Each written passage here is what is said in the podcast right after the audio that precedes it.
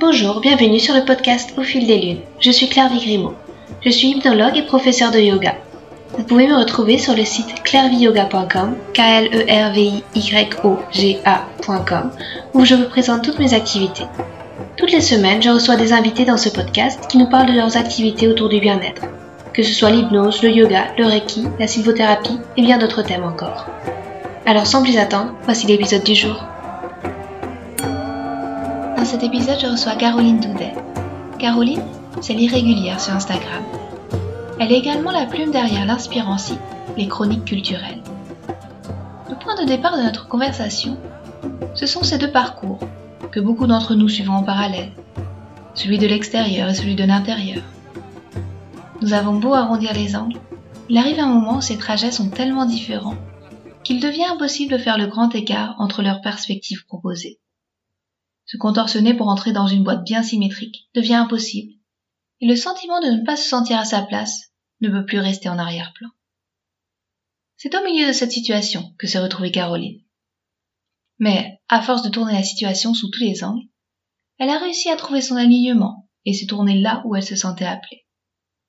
Ce chemin vers sa ligne d'horizon, Caroline l'a surtout déroulé dans les lignes d'écriture qu'elle trace dans ses journaux, pour son blog ou dans ses textes littéraires. Elle le dit elle-même. Elle est tout le temps en train d'écrire, même lorsqu'elle n'est pas en train d'écrire. Elle a aussi utilisé d'autres outils, comme la psychologie positive, le tarot, l'astrologie. Guider d'autres personnes à retrouver le fil d'Ariane qui les mènera vers ce vers quoi elles se sont appelées est devenu une évidence. C'est ainsi qu'elle a créé le voyage poétique. Un voyage de pratique pour s'explorer soi-même et s'ouvrir à un horizon infini de possibilités. Butiner à l'envie dans ces champs des possibles, c'est une ligne de conduite pour les régulières. Car Caroline se définit comme apicultrice. Un joli terme pour souligner que le bonheur est quelque chose qui s'approfondit et s'enrichit. Pour savoir apprécier les fleurs sur les bords du chemin de son quotidien et cultiver la sensorialité. Toujours des étoiles plein les yeux, l'émerveillement étant l'une de ses premières forces de caractère, elle cite Belinda Cannon lorsqu'elle nous incite à adopter une disposition poétique au monde. Elle nous parle aussi des autres cordes à son arc des émerveillements, comme la pratique de l'aquarelle, une forme de méditation à regarder les couleurs se dissiper, sa curiosité insatiable, ses promenades contemplatives dans la nature. Un épisode à géométrie multiple qui nous fait découvrir les mille et une facettes du bonheur. Bonjour Caroline, je suis ravie de, vous recevoir. Vous êtes l'irrégulière sur Instagram, vous êtes aussi la, rédactrice du blog Les Chroniques culturelles, qui a un millimélo d'articles de toutes sortes écrits avec une très belle plume. Est-ce que vous pourriez nous parler un petit peu de vous et de votre parcours? Bonjour et merci de me, recevoir euh, dans, votre podcast. Donc, euh, je m'appelle euh, Caroline, j'ai 43 ans. Et euh, bah, pour, euh, pour, aller, pour le dire simplement, je suis actuellement dans une zone de transition euh, professionnelle. Euh, mon parcours, alors j'ai deux sortes de parcours. En fait, j'ai un parcours extérieur visible et tout le parcours intérieur qui s'est fait qui s'est fait ces dernières années. Donc mon parcours extérieur, il est, il est assez assez classique, assez commun. Hein. J'ai après mon bac, j'ai fait euh, j'ai fait des études de lettres. Euh, j'ai euh, j'ai fait une thèse et j'ai commencé à travailler, donc à faire un travail qui qui est un travail euh, qui m'appelait pas nécessairement, mais bon, il fallait bien, il fallait bien choisir faire quelque chose. Et puis ces dernières années, j'ai vraiment commencé aussi un parcours intérieur où où j'ai fini par euh, par euh, me rendre compte que que j'étais pas à ma place, que je faisais pas ce qui m'appelait euh, réellement. bon, alors c'est ce qu'on appelle, enfin c'est ce qui se passe pour beaucoup de gens, hein, c'est la crise de la quarantaine. et, et bon, effectivement, moi j'ai le, bah, je suis sur la fin là, mais je l'ai, je l'ai quand même pas mal senti passer parce que j'ai vraiment vécu de grosses, grosses, grosses transitions euh, euh, et transformations. Et donc aujourd'hui, euh, j'ai fini à force de tâtonnement, euh, à force de, de recherche, euh, à être actuellement aligné à l'intérieur avec avec ce que je suis et je suis en train de, de développer ma, ma, ma plateforme, mon entreprise pour bah justement un des, des, aspects que, que je souhaite développer, c'est aider justement les, les autres euh, à les, à les conduire et à retrouver aussi leur, euh, leur fil d'Ariane. Et donc, euh, donc voilà. Donc là, je suis en transition, on va dire, entre mon ancien travail et, euh, et ce que je suis en train de créer. Et euh, ce besoin de changement, ça s'est fait en un déclic ou alors ça a été progressif de, depuis le début Il y avait une recherche constante de qu'est-ce que j'ai envie de faire euh, de ma vie, quelle est ma mission? Alors, je pense que c'est les deux. C'est-à-dire que je me suis jamais sentie à ma place euh, dans mon travail. J'ai eu énormément de mal, de toute façon, à trouver ce que je veux faire. Alors, il se trouve que parmi euh, les, les éléments qui m'ont qui m'ont mené à la à, ma, ma transformation, euh, il y a le fait que je me suis, euh, je, enfin, on, m'a guidé, enfin certaines personnes m'ont plutôt euh, conseillé de chercher du côté du multipotentiel. Et effectivement, euh, quand je, me suis penchée dessus, euh, j'ai découvert que c'était effectivement qu'il y avait quelque chose qui, qui me parlait, et notamment le fait d'être incapable de faire une seule donc ça a expliqué effectivement pourquoi pourquoi je depuis depuis le début bon je me sentais à part et surtout j'avais énormément de mal à me concentrer sur une seule chose quoi. j'ai besoin d'être énormément stimulée, énormément nourrie, de faire plein de choses différentes et du coup le le, le un, travail normal entre guillemets, ça, ça ne m'a jamais convenu, mais je ne savais pas où aller. Et donc il se trouve qu'il y a quatre ans, euh, donc euh, alors c'est pas vraiment une rencontre amoureuse parce qu'on se connaissait déjà, mais une collision, on va dire. Et alors à partir de ce jour-là, d'ailleurs la, veille, j'ai fait j'ai fait un rêve où je j'achetais une maison et je détruisais tout à l'intérieur pour tout refaire. Bon, et c'est effectivement ce que je fais depuis euh, depuis quatre ans. Euh, donc c'est la transformation, elle s'est faite petit à petit. Il y a eu un déclencheur, mais en même temps, ça s'est fait sur le long terme. Et dans les faits, euh, si euh, j'ai commencé à étudier l'astrologie récemment, enfin il y a, y a ouais, ça va faire un an maintenant que j'étudie l'astrologie et je me suis rendu compte que les événements correspondaient complètement à, à, ce qu'on appelle l'opposition d'Uranus euh, en astrologie, donc euh, qui, euh, qui, qui, du coup donne la crise de la quarantaine chez beaucoup de gens, mais en plus moi je l'ai sur un angle, j'ai sur mon milieu du ciel, euh, donc du coup, c'est, souvent ça mène à des reconversions professionnelles. Hein.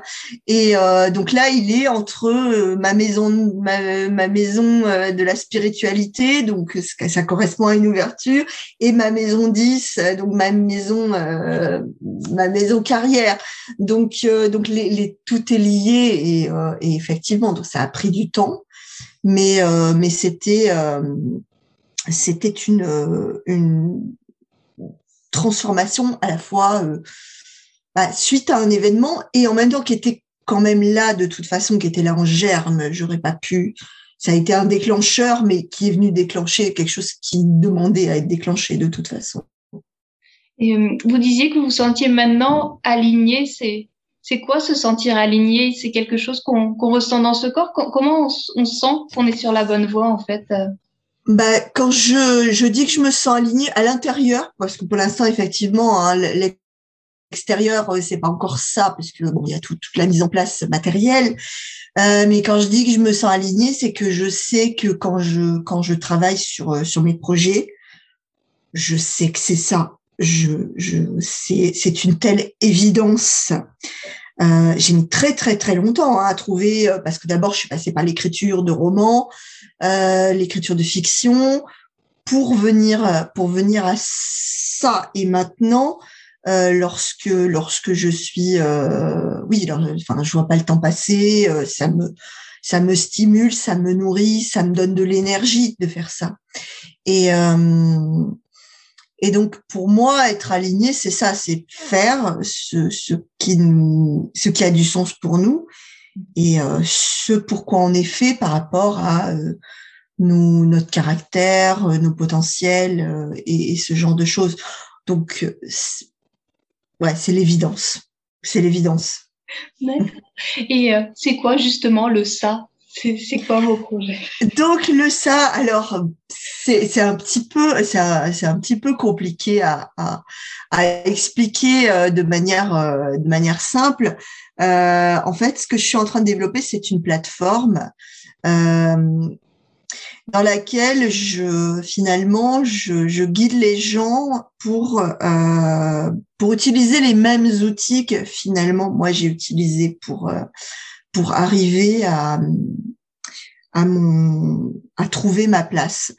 Euh, un jour, ma thérapeute m'a dit que l'écriture m'avait sans doute sauvée. parce que euh, bah, le fait de d'écrire euh, alors d'écrire j'écris vraiment tout le temps sous plein de formes différentes et notamment le journal euh, et que, que, plus tard j'ai j'ai j'ai enrichi avec aussi collage dessin etc donc pour moi, c'est ça que je suis en train de développer, c'est le, ce que j'appelle le journal poétique. Donc c'est euh, c'est un journal où euh, vraiment on fait tout et où on s'explore euh, soi-même.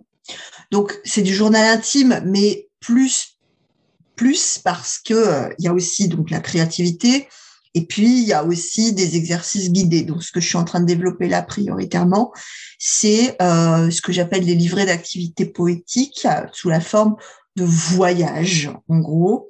Donc euh, qui euh, qui vont permettre de de s'explorer euh, de s'explorer soi-même.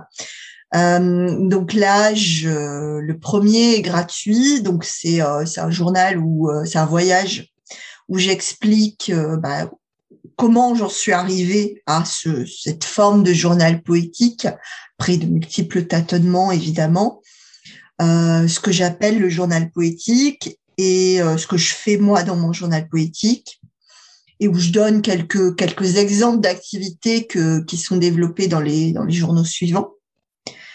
Le euh, et je je il y a aussi un, un journal qui euh, un premier euh, qui est un voyage à travers l'année, donc où je, propose d'explorer, euh, bah, faire le bilan de l'année qui vient de, de se terminer et euh, projeter euh, l'année qui, qui s'ouvre. Et puis après, à partir de janvier, il y aura euh, un voyage par par mois, donc sur des thématiques sur des thématiques diverses. Et puis là, je les écris petit à petit, donc avec des exercices, alors surtout du journaling guidé, hein, puisque moi j'écris. Donc je je suis pas professeur d'art. Il y a des gens qui font ça mieux que moi même si je donne quelques quelques petites pistes aussi pour euh, pour euh, pour faire des collages euh, et des choses et des choses comme ça. Et donc, bah, tous les outils qui m'ont aidé, donc la psychologie positive, l'astrologie, le, le, tarot et les choses comme ça. Et puis après, alors je voudrais aussi mettre en place des masterclass, des ateliers d'écriture, et puis peut-être mon le jeu d'oracle que j'ai créé. Donc j'ai plein, plein, plein de projets. C'est beau en tout cas. Et euh, vous disiez que euh, votre thérapeute vous avait dit que l'écriture vous avait sauvé. Aujourd'hui, elle tient quelle place dans votre vie, l'écriture? C'est euh, tous les jours, tous les matins? Vous avez un, des rituels? Ça, ça se passe comment? Moi, j'aime bien savoir Comment ça Alors, l'écriture et moi, c'est-à-dire, je pense que je suis tout le temps en train d'écrire, même quand je ne suis pas en train d'écrire. Donc, parce qu'effectivement, donc j'explore vraiment euh, toutes les toutes les formes d'écriture possibles. Alors, mon journal, c'est le matin, effectivement, quand je me réveille. Alors, je ne fais pas euh, les pages du matin telles que les, les euh, telles que les préconise Julia Cameron. Moi, ma pratique est beaucoup plus réflexive. Hein. Je livre je livre pas tout comme ça sans, sans aucun filtre parce que sinon j'ai essayé. Hein, j'avais l'impression qu'au contraire ça me tirait vers le bas. J'ai écrit un article du blog là-dessus parce que j'avais vraiment l'impression, mais que bon, le fait est que je ne suis pas du matin et que donc le matin au réveil, je ne suis pas d'une humeur euh, extraordinaire. Donc, donc vraiment, vraiment. Donc, donc je m'y mets un peu après quand j'ai bu mon café, que j'ai pris ma douche et que je commence à entrer dans ma journée. Donc, euh, donc le matin, donc euh, bah, quelles sont mes pensées, euh, quelles sont mes intentions pour la journée, ce, que, ce à quoi j'ai réfléchi, euh, des choses comme ça. Dans la journée, il peut m'arriver aussi euh, d'y revenir parce que j'ai pensé à telle chose et je veux la développer ou j'ai eu telle émotion et je veux approfondir. Et puis le soir, bah, je fais un bilan de ma journée. Euh, j'essaie de voir bah, ce que j'ai fait, ce que j'ai réussi, comment s'est passée la journée. Et j'essaie autant que faire se peut de mettre euh, trois gratitudes. Bon, il y a des jours, j'y arrive pas. Voilà. J'essaie aussi ces outils du, développement personnel de les utiliser parce que je pense que les gratitudes, c'est quand même quelque chose d'intéressant. Mais bon, les jours où ça veut pas, les jours où j'ai passé une mauvaise journée, vraiment, euh, j'ai rien à dire, je me force pas. Donc, il y a le journal qui vraiment m'accompagne au quotidien. Il y a l'écriture du blog qui, qui reste très très importante pour moi.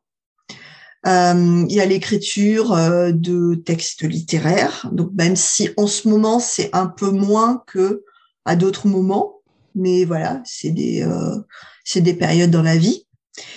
Et il y a euh, l'écriture de des, bah, des livrets, du coup, euh, les, les, livrets euh, d'activités poétiques, et puis quelques articles aussi. Là, en ce moment, je j'ai un article à écrire pour euh, pour les actes d'un colloque auquel j'ai participé en septembre. Donc donc voilà, vraiment, j'écris tout le temps, tout le temps, tout le temps, tout le temps. Et euh, ce qu'on ressent aussi particulièrement en lisant votre blog, c'est cet émerveillement de la vie. Et un terme qui m'avait beaucoup plu aussi, c'est la définition euh, d'apicultrice, api, bonheur en anglais. Est-ce que vous pourriez nous définir ce que c'est être apicultrice bah c'est ça, c'est euh, essayer de, s'émerveiller au maximum dans le dans la vie quotidienne et donc cultiver une forme de une forme de bonheur, une forme de joie le, le, oui, l'apiculture, je ne sais plus où j'étais tombée sur ce sur ce terme, et j'avais trouvé ça merveilleux. Le, le parce que j'aimais le jeu de mots et, euh, et, et j'aime cette idée de cultiver le, le bonheur, quelque chose qui n'est pas donné, euh, mais qui, qui se cultive, qui se alors travail entre guillemets parce que c'est pas c'est pas un travail mais oui qui se cultive qui se s'approfondit qui s'enrichit de jour en jour. Pour moi c'est c'est un peu comme euh, comme l'amour. L'amour ça ça tombe pas du ciel quoi. C'est c'est quelque chose qui se qui se travaille au jour le jour. Donc euh, l'apiculture et c'est ça que je veux que je veux transmettre c'est euh, apprendre à bah, à cultiver, euh, à cultiver aussi euh, les, les, petites choses, le, le, bonheur au quotidien, euh, la sensorialité, euh, être capable de voir aussi euh, les jolies choses partout où elles sont. Et parfois on les voit pas, et alors que alors que ça fait partie de la vie aussi. Et et vous sentez que vous progressez sur cette voie-là? C'était il y a dix ans. Vous avez vous avez toujours été comme ça à, à savourer les petites choses ou alors c'est quelque chose euh, que tout le monde est capable de faire, qu'il faut sur lequel on, doit prendre du temps aussi et vers laquelle il y a toujours une progression possible ou alors c'est plus une nature de caractère, un optimisme, un regard vers la vie euh, qui est déjà présent Alors je pense que c'est les deux. Alors, je, je pense que j'ai ça en moi parce que, alors, quand j'ai fait le, le test euh, de de l'Institute of Character, si les, auditeurs cherchent euh, Institute of Character, ils vont trouver un, test sur, euh, sur ce qu'on appelle les forces de caractère en psychologie positive. Et quand j'ai fait ce test, bah, ma première force de caractère, c'est euh, c'est l'émerveillement. Et la deuxième, c'est la curiosité. Bon. Donc, oui, j'ai toujours eu ça. J'ai toujours aimé, j'ai toujours été contemplative. Donc, euh, moi, une fleur, ça m'occupe pendant un quart d'heure de la regarder depuis toujours. Se promener avec moi, c'est il faut être d'une patience absolue parce qu'on part se promener, mais cinq minutes après, je suis déjà 50 euh, mètres derrière tout le monde parce que je me suis arrêtée, parce qu'il y avait une magnifique lumière sur l'eau. Donc, voilà. Bon. Donc, oui, j'ai ça à la base, euh, mais je pense quand même que ça se cultive, sinon je ne ferai pas, je n'entreprendrai pas ce que je suis en train d'entreprendre, et qui est justement de, permettre à tout le monde de cultiver cette faculté euh, de euh, de curiosité, d'émerveillement.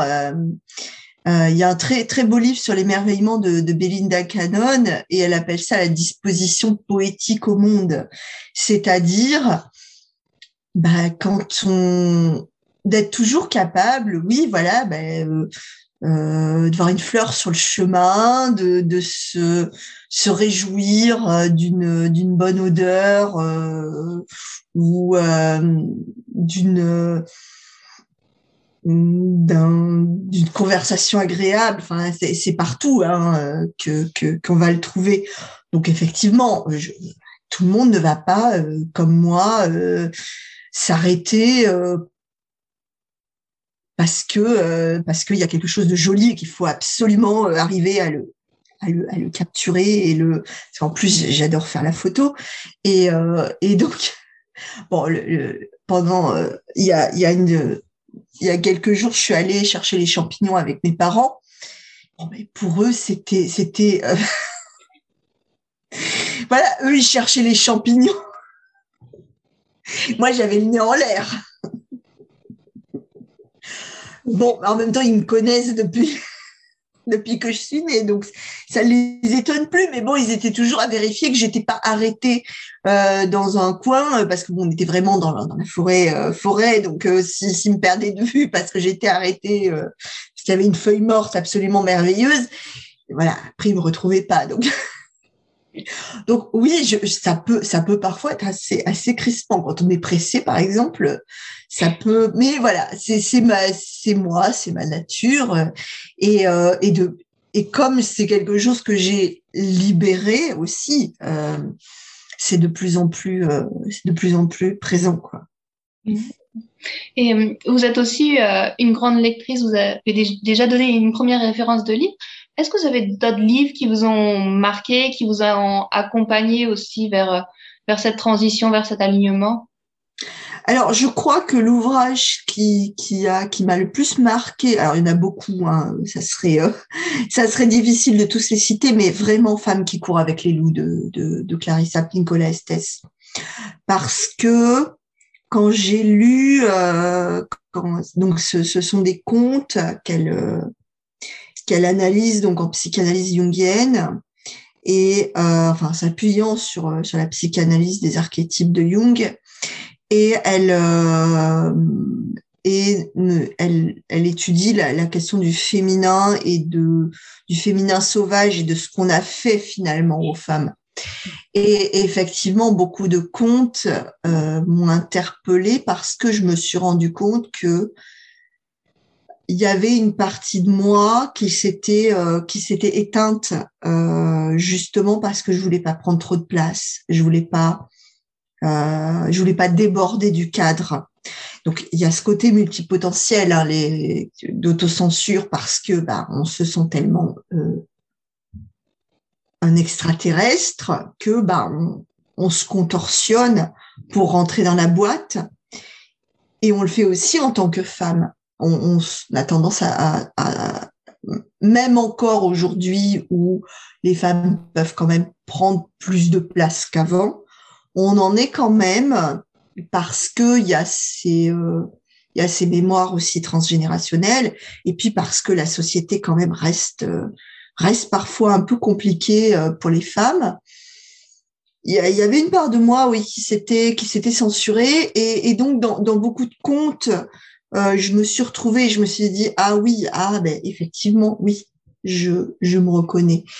Et c'est un, c'est un ouvrage sur lequel je reviens beaucoup. Parfois, j'en, je relis un, un, chapitre parce que j'ai une problématique particulière et je, je l'explore aussi en écriture. Euh, Peut-être que j'en ferai. Pour l'instant, je ne m'en sers pas tellement dans, dans, dans, mon, dans mes livrets, mais peut-être que, que, que, qu'un jour ça viendra parce que je trouve vraiment ce, ce, cet essai absolument fondamental et, et, euh, et on devrait le faire lire à toutes les, toutes les, toutes les jeunes femmes, toutes les, les adolescentes même, parce que c'est assez, euh, c'est pas très difficile, c'est pas très compliqué. Et vraiment, ça, ça, ça ouvre ça vous déporte et des prises de conscience absolument extraordinaires. On, a parlé de, l'écriture, de la lecture. Vous avez euh, d'autres outils aussi qui, euh, qui permettent de vous ressourcer et d'aller bien Alors, pour se ressourcer, je, pense que le, plus euh, le, meilleur moyen, c'est sortir et d'aller d'aller se promener. Vraiment, j'essaie de, de, m'imposer, enfin de m'imposer. C'est pas c'est pas quelque chose que je me force à faire, mais euh, dans la nature, dans un parc, dans la forêt, euh, euh, dans un dans un endroit où, où je peux où je peux vraiment être dans le silence et, et laisser vagabonder mes pensées. Alors j'aime beaucoup la mer et la montagne aussi, mais bon, pour l'instant je ne les ai pas en accès. Et puis, et puis le, alors l'écriture m'aide, mais des fois, enfin sur certains points précis, je me rends compte que le la, la peinture, le dessin, alors ce que je fais, c'est euh, c'est pas du tout, euh, j'ai pas un talent particulier pour faire ça au sens où euh, voilà, c'est pas, j'en suis, j'en ai pas honte, mais euh, c'est pas non plus, euh, voilà, je sais pas mon métier. Mais euh, je sais que des fois, juste voilà, faire des trucs avec l'aquarelle, je trouve que l'aquarelle, c'est merveilleux pour ça parce qu'on voit la peinture qui se diffuse, qui euh, qui bouge, qui euh, je trouve que c'est c'est presque de la méditation en fait l'aquarelle parce que ça ça ça apaise tout de suite. On est concentré sur sur ça, on regarde les couleurs et on est on est absorbé là-dedans. Voilà.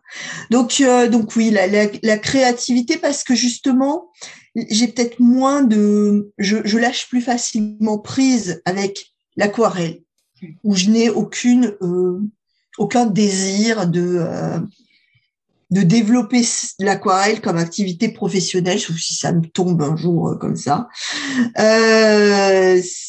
alors que l'écriture, il y a plus d'enjeux. Alors dans mon journal, non, mais quand j'écris le reste, il y a quand même plus d'enjeux. Donc, euh, donc voilà, c'est mes principaux outils euh, pour, euh, pour moi. Et puis cuisiner aussi.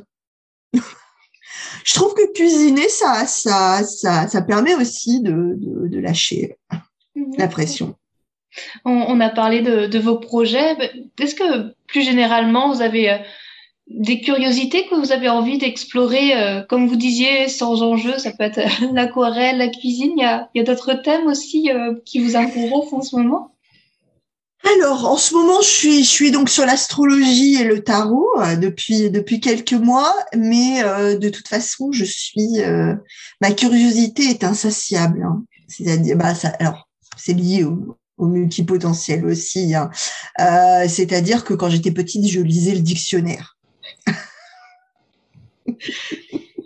Ma mère venait le soir pour que j'éteigne et que je me mette à dormir et j'étais dans mon lit à lire le dictionnaire parce que tout m'intéressait. Donc, dans le dictionnaire, il y avait tout. Donc, c'était formidable. Ou alors, je lisais les encyclopédies. Donc, on m'achetait des petites, enfin, voilà. Donc, tous les sujets sont, sont susceptibles de m'intéresser, en fait. Et, euh, donc, euh, donc là, je, je sais voilà, à part ces deux sujets, donc l'astrologie et le tarot, que j'ai envie d'approfondir, je ne sais pas où ça va me mener. Euh, peut-être que euh, le, prochain, euh, le, prochain sujet que je vais explorer, ça sera la physique quantique. j'ai déjà commencé un petit peu à m'y intéresser. voilà, c'est-à-dire que j'ai ce, oui, donc c'est la curiosité, c'est ma seconde force du coup par rapport à ce qu'on ce qu'on disait tout à l'heure. Donc, euh, donc, euh, donc j'aime vraiment. Et donc, euh, et puis quand je tombe sur un sujet, ben, j'ai tendance à commencer à, faire, limite faire une nouvelle thèse sur ce sujet. Donc, c'est, il n'y a pas de sujet particulier. C'est toujours une, multiplicité de, de Peut-être juste une dernière question ce à vous poser sur où on peut vous retrouver sur Internet, si ça vous va. Donc oui, euh, donc on peut me retrouver donc sur mon blog que vous avez cité, les Chroniques culturelles. Euh, on peut me retrouver donc sur mon nouveau site où je vais donc développer toutes les activités euh, autres que le blog. Je, je, laisse le blog en indépendant et je, je, je, développe le reste donc sur une plateforme levoyagepoétique.com. Et puis sinon, donc sur les réseaux sociaux, sur Instagram, euh, sur Facebook euh, notamment, et sur Twitter. D'accord. Merci beaucoup, Caroline, pour cette conversation. Très joyeuse. Pleine de curiosité et d'émerveillement. Merci énormément. Merci à vous. Merci à Caroline pour cette conversation. Vous trouverez toutes les notes de l'épisode sur le site clairviyoga.com à la rubrique podcast. Je suis très heureuse de vous annoncer la sortie de mon dernier livre, Tapis volant. Tapis volant est un carnet de voyage en yoga.